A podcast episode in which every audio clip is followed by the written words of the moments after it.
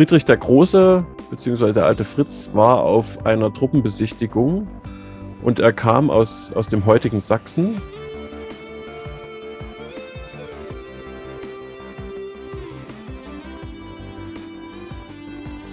Auch die Professorenschaft, die damals an der Jenaer Universität ähm, lehrte, war größtenteils preußenfreundlich und äh, hat sich eigentlich sehr begeistert über Friedrich II. geäußert.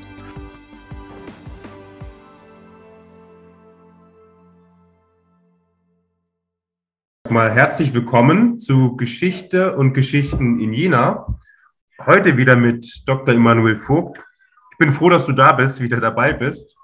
Mit dir macht es einfach sehr viel mehr Freude und du bist auch im Gegensatz äh, zu mir ja auch wirklich vom Fach, muss man sagen. Ja, danke für die freundliche Einführung. ich freue mich auch, dass es geklappt hat. Ja, also nicht wundern, ich bin ein wenig angeschlagen. Ich weiß nicht, ob man es an der Stimme hört. Das ähm, geht ja auch gerade rum. Aber nichtsdestotrotz, wir haben Dezember und wir haben auch, oder du hast ein schönes Thema gefunden. Wir gehen heute nämlich 260 Jahre zurück in der Geschichte. Genauer gesagt zum 2. Dezember 1762. Und in der Vorbesprechung, die wir hatten, äh, da äh, hast du mir ein schönes Beschreibung von einem Bild zugearbeitet. Und damit will ich mal einführen, was an diesem 2. Dezember 72, 1762, was da passiert ist. Nämlich ähm, eine Einfahrt in Jena von einer achtspännigen Kutsche. Und vor der Kutsche sind einige Spitzenreiter marschiert und der ganze Marktplatz in Jena, 1762 wohlgemerkt, war voller Studenten. Die haben ihre Fackel in die Hand gehalten und ganz laut gerufen, Vivat, hoch, hoch, hoch und Vivat, Ihre königliche Majestät von Preußen. Na, damit habe ich jetzt auch gelüftet, wer 1762 in Jena eingezogen ist, nämlich der König von Preußen. Und wer das Datum ein bisschen einordnen kann, weiß, wer zu dem Zeitpunkt König von Preußen gewesen ist, nämlich nichts, niemandes weniger als der sogenannte alte Fritz, König Friedrich II. von Preußen, Friedrich der Große genannt. Ähm, Emanuel, hat, ist, das, ist die Bildbeschreibung korrekt? Hat sich das so zugetragen vor 260 Jahren? Naja, wir müssen halt dazu sagen, dass wir eigentlich das nur in der Detailfülle wissen, weil ähm, der, der Jena Historiker Herr Dr. Herbert Koch, der ja viel zur Stadtgeschichte geforscht hat, ähm, hat dieses Thema mal genauer beleuchtet, weil äh, wenn wir vielleicht ganz zum Ursprung zurückgehen, es gab mal ein Haus neben dem Weimarischen Hof, der steht heute ja auch nicht mehr. Vielleicht für die, die in der Innenstadt unterwegs sind, dort, wo heute der Müller, Müllermarkt ist, dort war der Weimarsche Hof und da daneben gab es ein Haus, wo eine Rostschlechterei drin war und an diesem Haus hing mal eine, eine, eine Plakette dran, wo einfach nur dran stand ähm, Friedrich II. und dann 2. Dezember 1762 und ähm, der Herbert Koch schreibt das so schön aus in seiner, in seiner Beschreibung dann oder malt das so schön aus, dass er eben dann die äh, früher die Leute gar nicht geglaubt hätten, dass Friedrich II. tatsächlich mal nach Jena gekommen ist. Aber, und jetzt komme ich wieder zurück, das Bild, was du beschrieben hast, das kennen wir deshalb, weil äh, um die Jahrhundertwende, also 1905, glaube ich, äh, wurden alte Kommerzbücher versteigert. Und äh, auf einem dieser Kommerzbücher ist dieses Bild genau drauf gewesen. Und zwar ist das ein Kommerzbuch von 1763. Also vielleicht zur Einordnung, das sind diese studentischen Bücher und die sind meistens sehr, sehr ausgeschmückt. Und da ist eben dieses Bild drauf gewesen. Und ähm, ja, und deswegen wissen wir im Endeffekt, wie das damals aussah. Sonst hätten wir quasi nur die Beschreibungen gehabt. Und ähm, du hast das ganz richtig dargestellt. Genau. Also muss ein sehr interessantes Bild gewesen sein, was sich damals da in Jena auf dem Marktplatz zugetragen hat an diesem 2. Dezember. Ich gebe ehrlich gesagt zu, das wusste ich tatsächlich nicht. Wir hatten ja mal eine Folge über Bismarck, mhm. ähm, der in Jena war. Den äh, kann ich ja sehen am Marktplatz immerhin und äh, mir auch die Fragen stellen. Dann komme ich auch drauf, aber das, äh, äh, sage ich mal, Friedrich der Große, der auch eine Prominenz ist, in Jena war, war mir tatsächlich nicht bekannt. Ich glaube, man findet ja heute auch keine, kein Hinweis mehr, ne, wenn man das jetzt nicht äh, anderswoher weiß. Genau, also dieses Haus wurde schon damals, also vor dem Zweiten Weltkrieg, abgerissen. Das heißt, es hat jetzt nichts mit dem Krieg selber zu tun gehabt und deswegen ist dann wahrscheinlich im Laufe der Zeit diese Plakette oder dieses Schild dann auch weggekommen, was mal da an dem Haus gehangen hat. Und ähm, ich denke, heute gibt es gar keine Zeugnisse mehr in der Stadt. Also das wissen wir quasi nur, weil früher schon mal jemand zu diesem Thema geforscht hat und sich auch intensiv damit auseinandergesetzt hat. Und äh, ja, genau. Also können wir Dr. Herbert Koch dankbar sein für seine Genau. Arbeit. Genau. Das ist Genau. Sehr schön.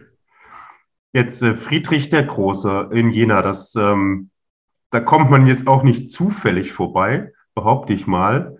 Mhm. Und äh, kannst du was erklären zum Hintergrund? Warum- 1762, ähm, warum der König irgendwie durch Jena reist? Das hat ja sicherlich einen, einen Anlass.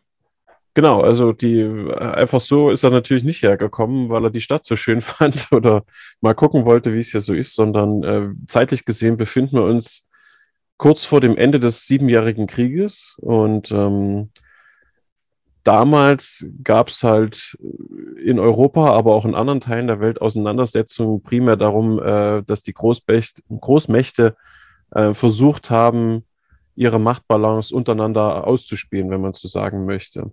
Und Preußen war eben die aufstrebende Großmacht, auch in, in, im, im deutschen Gebiet. Und Friedrich der Große, beziehungsweise der alte Fritz, war auf einer Truppenbesichtigung und er kam aus, aus dem heutigen Sachsen und hatte dort zunächst ähm, in der Nähe von Freiberg äh, seine Truppen besichtigt und ist dann weiter über Krimitschau, Ronneburg, Gera bis nach Jena gereist und ist dann eben an dem besagten 2. Dezember hier angekommen.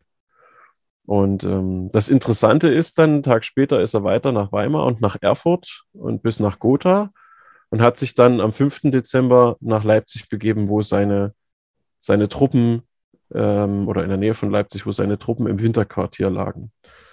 Und ähm, ja, ihn hat dann, ihn haben dann seine Flügeladjutanten begleitet, die äh, ja auch äh, recht hoch äh, angesehene Militärs waren.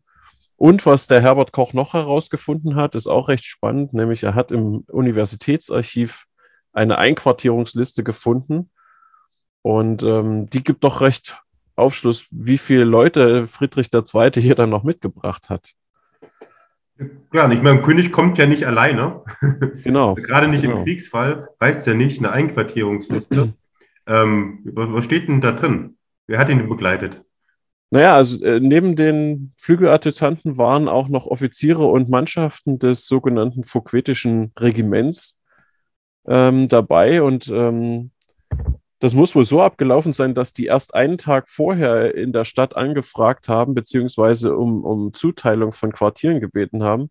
Nur könnte man denken, na ja, wenn das jetzt vielleicht so ein paar äh, um die 100 Mann sind, geht das vielleicht noch. Aber man muss ja sich zum einen vorstellen, dass Jena damals nicht die Größe hatte, wie es heute hat, sondern dass das eine, eine sehr kleine Stadt war. Und der Herbert Koch hat das dann schön rausgearbeitet, dass das tatsächlich dann 863 Mann und 163 Pferde waren, die dann in Jena unterkommen mussten. Und das muss man für die damalige Zeit erstmal logistisch leisten, dass man so viele Menschen plötzlich auf einmal ja, auf die Stadt verteilt und dann eben äh, guckt, wo die unterkommen können. Ich ähm, habe gerade mal versucht herauszufinden, wie viel Einwohner Jena damals hatte. Jetzt habe ich natürlich keine Aufzeichnung gefunden zu 1762, aber 1784, also knapp 22 Jahre später, Ja. 4366 Einwohner. Mhm. Also klar, deutlich kleiner natürlich, aber davon jetzt 863 Mann einzuquartieren, einen Tag vorher Bescheid zu kriegen, Mhm. ähm, ist natürlich wirklich eine Herausforderung. Ja, Ja, ja, das stimmt. Ich habe mir, das finde ich auch so zum, weil wir jetzt auch die, diese Schlacht von 1806 hatten und ähm, ähm, die ja sehr prominent in Jena auch dargestellt ja. wird und die, die, auch viele Menschen kennen, auch mit den ganzen Auswüchsen. Ich fand diese, ist als Kontrast, äh, diese Einquartierungsanordnung, ähm, äh, habe ja. ich mir selber auch mal angeguckt. Was ich interessant fand, diese mhm. deutliche Regelung, wie sich die Truppen auch zu verhalten haben, mhm. wie die Logistik ähm, zu funktionieren hat. Und äh, wenn ich es richtig lese, dass ja auch dafür bezahlt werden soll. Ja, absolut. Das, Klar. Äh, also das wurde natürlich nicht erwartet, dass die Leute das auf ihre Kosten nehmen, sondern das, äh, das wurde natürlich übernommen, ja. Ja, genau. Ich, ich, ich, fand das, ne, das, ich glaube, das ist ja auch so zumindest das Ideal ähm, des Krieges in der Zeitepoche, ja. ähm, dass man die Zivilbevölkerung zumindest versucht zu schonen mhm. ähm, und der Kabinettskrieg quasi zwischen den Königen, den Monarchen und ihrer, und ihrer Heere stattfindet. Und äh, natürlich ist das nicht immer so gelungen. Jetzt nur ja. als Kontrast ähm, ja, klar. Zum, zum, zum Napoleonischen Krieg, wo man sich aus dem Land heraus dann auch ernährt Bedient und hat, ja. mhm. mit weniger Rücksicht, geschweige denn Bezahlung, ähm, was man sich da äh, requiriert, ja. Ich schätze aber auch, dass das natürlich daran lag, dass das ähm, jetzt keine ausländischen Truppen waren, sondern eben heimische, wenn man so will, auch wenn natürlich äh, Jena damals nicht zu Preußen gehört hat. Aber äh, ja, ne, das wird schon den Unterschied auch noch gemacht haben, dass es eben ähm, preußische Truppen waren, keine französischen zum Beispiel. Ja. Ich, ich glaube, dazu kann man noch ein bisschen ausführen. Ja. Ähm, ja gut, jetzt, jetzt kann man ja sagen, ich frage mal, der äh, Krieg, äh, gerade an dem Theater, äh, sage ich mal Mitteldeutschland, war ja jetzt zwischen Preußen und vorwiegend Österreich. Mhm. Das waren jetzt auch keine Ausländer. Ich meine, es gab ja jetzt kein, es gab ja kein Deutschland in dem Sinne. Genau. Ähm, könnte man ja auch sagen, jener wäre eher österreichisch gesinnt oder zumindest irgendwie leidenschaftslos oder unbeteiligt. Ja. Warum war jetzt jener so begeistert wegen ausgerechnet Friedrich II.? Naja, das liegt zum einen daran, dass ähm, das Herzogtum Sachsen-Weimar eben einen Regenten hatte, der mit der, ich denke, vielen Menschen bekannten, heute noch bekannten Herzogin Anna Amalia, ähm, eine, die war eine Nichte Friedrichs II., also damit hatte man schon mal die Verbindung nach Preußen hin. Und auch die Professorenschaft, die damals an der Jenaer Universität ähm, lehrte, war größtenteils preußenfreundlich und äh, hat sich eigentlich sehr begeistert über Friedrich II. geäußert. Und es wird eben gemutmaßt, dass man diese Begeisterung auch den Studenten weitergegeben hat. Deswegen, vielleicht um nochmal auf das Bild vom Anfang zurückzukommen, hat man eben auch dann diese, diese, diesen begeisterten Einzug des Königs in Jena, eben wo man da auch ähm, an der Hauswand diesen Spruch liest, den du da zitiert hast, also Vivat ihrer königlichen Majestät von Preußen. Und ähm, nicht zuletzt, und das ist ja auch so eine, so eine interessante Geschichte, wenn sie denn stimmen sollte, das ist leider nicht mehr zu klären, haben wohl auch Jenenser Studenten in ihrer Begeisterung Friedrich II. angeboten, dass sie eben ihn im Kampf gegen seine Feinde unterstützen wollen. Und ähm, ob das dann tatsächlich passiert ist, vielleicht im Einzelfall, aber es lässt sich eben heute nicht mehr klären. Ähm, also in, in jedem Fall war man hier vor Ort größtenteils dem Friedrich II. aufgeschlossen und ähm, hat ihn wahrscheinlich deswegen auch so begeistert empfangen, weil hier eine durchaus preußenfreundliche Stimmung geherrscht hat. Stimmt, die, die, die berühmte Anna Amalia, die, jetzt muss ich mal kurz rechnen, äh, 1807, glaube ich, gestorben ist. Mhm. Also mhm. wirklich noch in ihren jüngsten Tagen äh, zu der Zeit äh, Genau. Genau, ja. Ich weiß nicht, wann sie, wann sie getraut wurden. Hm, genau, aber das muss eine ganz. Ja, ihr Mann ist ja schon relativ zeitig gestorben, 1758. Also der hat das quasi nicht erlebt, dass ja. den der, dass der Friedrich da nach Jena gekommen ist und auch in, in das äh, Sachsen-Weimarische sozusagen. Aber wenn man so grob überschlägt, war sie ja auch erst äh, ja, Mitte 20, ne? Von Genau. daher, ähm, ja. Und eben durch diese Verbindungen zum Königshaus hat man da schon durchaus auch eine Erklärung dafür gefunden, warum das eben so war. Ähm, jetzt noch, ein, noch eine Frage, vielleicht noch ein drittes Element, was vielleicht so ein bisschen Zuneigung gerade im akademischen Bereich ist. So das Thema Aufklärung. Mhm. Ähm, könnte das so eine Rolle gespielt haben? Also Friedrich der Große hat sich ja auch immer auch ein wenig inszeniert und Mhm. sicherlich auch zu Recht äh, als Aufklärer. Ich glaube, er war ja auch Freimaurer. Genau. Ja. Prominenter Fall. Hat das vielleicht auch eine Rolle gespielt? Das ist ein bisschen Mut, ne, was sowas Ja, sicherlich. Hm? ja, sicherlich auch hat das eine Rolle gespielt, dass, äh, dass er in der Freimaurerschaft recht bekannt war und auch sicher einige Professoren aus Jena äh, als Freimaurer aktiv waren und ihn da als Mitbruder bezeichnet haben. Ähm, ja, würde ich zustimmen. Also klar, das wird auch ein, ein Grund gewesen sein, warum, warum er so populär dann auch außerhalb von Preußen war und äh, geachtet wurde. Ja. Jetzt muss, muss ich nochmal fragen, ich habe es, ähm, äh, Friedrich, wenn ich jetzt heute, ich finde ja keine Überbleibsel mehr ähm, seines Besuches, wenn ich jetzt heute den Ort sehen möchte, wo er übernachtet hat, Mhm. war neben dem Müllermarkt, habe ich jetzt so verstanden. Ja, ungefähr, genau. Das Ja. war so ein Eckhaus Ja. ähm, an der Ecke zur Unterlaungasse. Aber das, wie gesagt, das Haus gibt es heute nicht mehr. Das gibt es heute nicht mehr. Und wahrscheinlich das Schild ist dann einfach über die lange Zeit auch weggekommen. Man weiß ja nicht mal, wann das Schild angebracht wurde. Und wie gesagt, der Herbert Koch äh, äh, schreibt das da so schön in einem seiner Beiträge, dass man eben vermutet hat, dass das eigentlich ein Witz ist oder dass das eher so sich jemand damit schmücken wollte. Ja, der ist wie heute diese, diese Schilder, die es gibt, von wegen äh, Goethe war hier, Ich, dachte, dass man das auch- kommt, ja. die man auch kaufen kann und sich irgendwo hinhängen kann, obwohl es vielleicht gar nicht stimmt. Ne?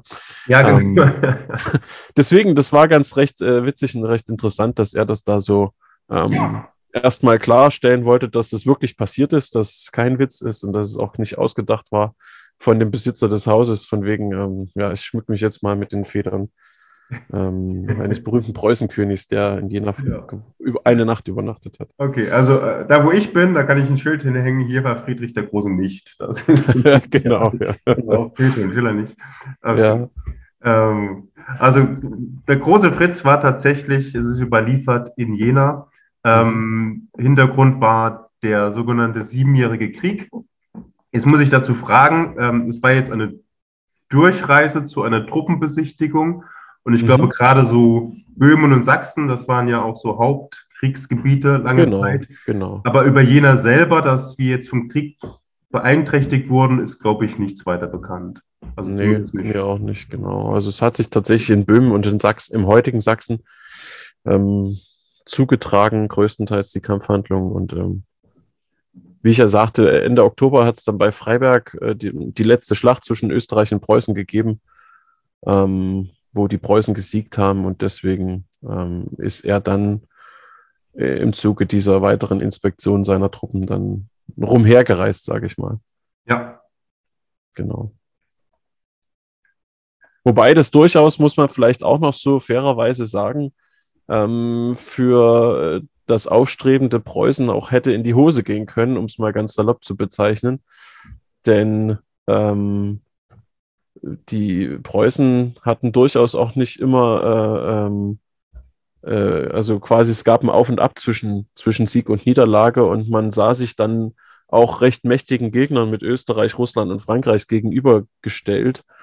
Aber ähm, wie wir heute aus der Geschichte wissen, ist der alte Fritz dann doch durchaus glücklich durchgekommen. Und ähm, ja, äh, Preußen dadurch äh, ein Stück weit auch äh, in dem geblieben, dass man die Territorien so belassen hat, wie sie vor Beginn des Krieges dann ähm, gewesen sind. Aber wenn man das nochmal zusammenfasst, vielleicht auch immerhin eine halbe Million Männer gestorben für, für, äh, für diesen Krieg damals. Also auch recht, recht hoher Blutzoll. Klar, weil er über mehrere Jahre ging, aber ähm, das ist durchaus eine hohe Zahl, muss man schon auch sagen. Und stimmt, genau, ja. Der, der, genau, der Krieg in, in Europa, der blieb eigentlich beim Status quo ante. Ja? Mhm. Zumindest in Europa. Ich glaube, übersee ja. hat sich ja vieles verändert. Genau. Aber jetzt kann man sagen, äh, eigentlich war es viel, viel Leid umsonst. Äh, ohne, oder zumindest ohne Veränderung. Ne? Dass keiner seine Ziele durchsetzen können. Äh, vielleicht ähm, für die Interessierten, was hat denn am, am, Ende den Krieg beendet? Ist dir das bekannt? Ich glaube, naja, der das von Hubertusburg ähm, im Februar 1763 mhm. war dann so der Schlussstrich für Europa. Und ähm, naja, äh, wie ich gesagt. Finde noch den Satz, dass das Wunder des Hauses Brandenburg. Ich glaube, eigentlich, original ging es ja, glaube ich, in Französisch. Äh, ja. Der, ich glaube, das war doch ein, Regier ein sogenannter Regierungswechsel in, in Russland. Ja, fast eine mhm. Anekdote zu heute. ja. äh, glaube ich, wo, wie war das? Äh, erst ein Zar Peter und dann äh, kam dann Katharina die Große mhm. an die Macht. Und die haben schlussendlich dann auch diese Koalition verlassen gegen Friedrich den Großen, wo dann auch Österreich und Frankreich äh, sich dann entschlossen haben, ja, jetzt macht es keinen Sinn mehr, diesen Krieg weiterzuführen, wenn mhm. Russland aussteigt. Ja. Das ist, äh, glaube ich, an allgemeiner Mattigkeit und Müdig Müdigkeit dieser Krieg dann einfach zum Ende genau. gekommen. Ja. Genau. Gut, aber daran erinnert in Jena heute nichts mehr. Ich glaube, damit haben wir vorgestellt, was vor 260 Jahren passiert ist. Ein Besuch des alten Fritz, den, an den heute jetzt nichts mehr erinnert. Wir haben heute die Kenntnis davon dem Herrn Dr. Herbert Koch zu verdanken. Und ich glaube, über den müssen wir auch mal sprechen, oder? Das ist ja ja, ein spannendes Thema, ja. Der hat viel Interessantes zur Stadtgeschichte geforscht und aufgeschrieben, was heute noch hilft, ähm, verloren gegangenes, wie in diesem Fall zum Beispiel, dann doch lebendig zu halten. Ne? Absolut. Ja. Wie zum Beispiel den Besuch genau des alten Fritz, der, ich fasse einfach nochmal zusammen, ähm, auch begeistert, wenn man das glauben darf, begeistert aufgenommen wurde von sage ich mal, den Studenten und der Professorenschaft.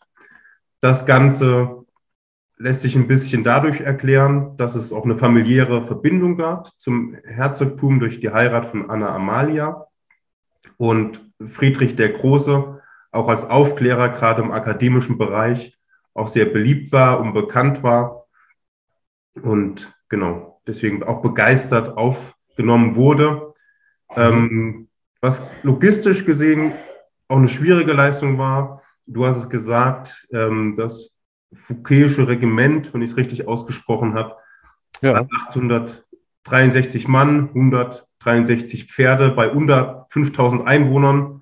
Ja, mhm. das ist fast ein Fünftel, ähm, was da quasi einen Tag vorher angekündigt wurde, was dann ähm, versorgt wurde. Mhm. Ja, das ist schon, ähm, scheint aber irgendwie funktioniert zu haben. Zumindest ist nichts anderes. Ja, genau. Also die Leute hatten ja auch wenig, wenig Wahl, genau. wenn das Militär kam. Genau, da verweigert man sich eher nicht. ja, kurze Anekdote zum zweiten Advent. Ähm, damit, glaube ich, lassen wir das Jahr auch ausklingen. Dritter Advent. genau, genau. Zweiter, zweiter, vor 260 Jahren war es noch der zweite Advent. genau, der dritte Advent. Genau. Ja, dann sage ich mal, sehen wir uns im neuen Jahr wieder. Mhm.